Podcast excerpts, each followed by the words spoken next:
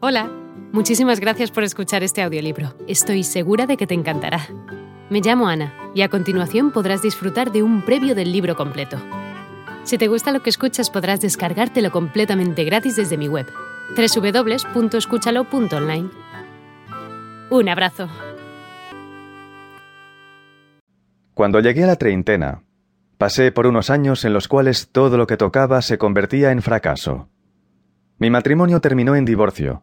Mi trabajo de escritor se hundía y estaba abrumado por problemas de dinero. No me refiero simplemente a una escasez ocasional, ni a tener que apretarme el cinturón de cuando en cuando, sino a una falta de dinero continua, opresiva, casi agobiante, que me envenenaba el alma y me mantenía en un inacabable estado de pánico. La culpa era solo mía. Mi relación con el dinero siempre había sido imperfecta, enigmática, llena de impulsos contradictorios. Y ahora pagaba el precio de negarme a adoptar una posición clara al respecto. Desde siempre, mi única ambición había sido escribir.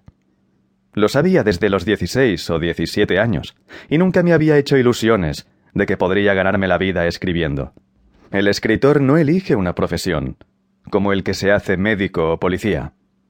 No se trata tanto de escoger como de ser escogido, y una vez que se acepta el hecho de que no se vale para otra cosa, hay que estar preparado para recorrer un largo y penoso camino durante el resto de la vida. A menos que se resulte ser un elegido de los dioses, y pobre de quien cuente con ello, con escribir no se gana uno la vida. Y si se quiere tener un techo sobre la cabeza y no morirse de hambre, habrá que resignarse a hacer otra cosa para pagar los recibos. Yo comprendía todo eso, estaba preparado para ello, no me quejaba. En ese aspecto, tuve una suerte inmensa. No sentía un interés particular por los bienes materiales, y la perspectiva de ser pobre no me asustaba.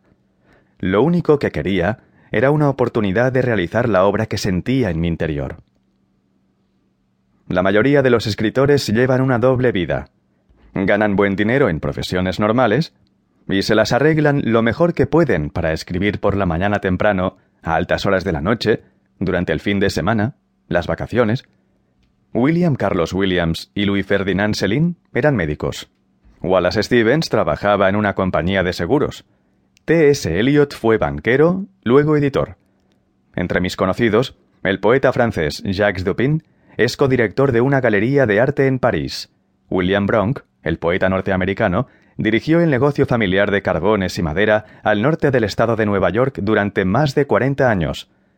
Don DeLillo, Peter Carey, Salman Rushdie y Elmore Leonard trabajaron durante largas temporadas en publicidad. Otros escritores se dedican a la enseñanza. Esa es quizá la solución más corriente en la actualidad. Y con tantas universidades importantes y facultades de provincias, ofreciendo cursos de eso que llaman talleres de escritura, Novelistas y poetas andan continuamente a la greña para pescar clases. ¿Quién puede reprochárselo? El sueldo quizá no sea muy alto, pero se trata de un trabajo fijo y el horario es bueno. Mi problema era que no quería llevar una doble vida. No es que no quisiera trabajar, pero la idea de fichar en algún sitio de nueve a cinco me dejaba frío, totalmente desprovisto de entusiasmo. Con veintipocos años me sentía demasiado joven para sentar cabeza, demasiado lleno de proyectos para perder el tiempo ganando más dinero del que quería o necesitaba. En el aspecto financiero, solo pretendía arreglármelas. La vida era barata en aquella época, y como no tenía a nadie a mi cargo, me imaginaba que podría ir tirando con unos ingresos anuales de unos tres mil dólares. Hice un curso de posgrado pero solo porque la Universidad de Columbia me ofrecía una beca de dos mil dólares y matrícula gratuita, lo que significaba que en realidad me pagaban por estudiar. Incluso en aquellas condiciones ideales, enseguida comprendí que no tenía nada que hacer allí. Estaba harto de clases, y la perspectiva de pasarme otros cinco o seis años estudiando me parecía un destino peor que la muerte. Ya no quería hablar más de libros, quería escribirlos, no me parecía bien, por principio, que un escritor se refugiase en la universidad, rodeándose de personas afines y viviendo demasiado a gusto. Existía un riesgo de autocomplacencia, y una vez que cae en ella, el escritor puede darse por perdido. No voy a justificar las decisiones que tomé. Si carecían de sentido práctico, lo cierto era que yo no pretendía serlo. Lo que deseaba eran experiencias nuevas. Ansiaba salir al mundo y ponerme a prueba, pasar de una cosa a otra, explorar todo lo que pudiera. Hola de nuevo. No está mal para ser solo una pequeña muestra, ¿verdad? Si te ha llamado la atención, recuerda que encontrarás este audiolibro completo y gratis en www.escúchalo.online.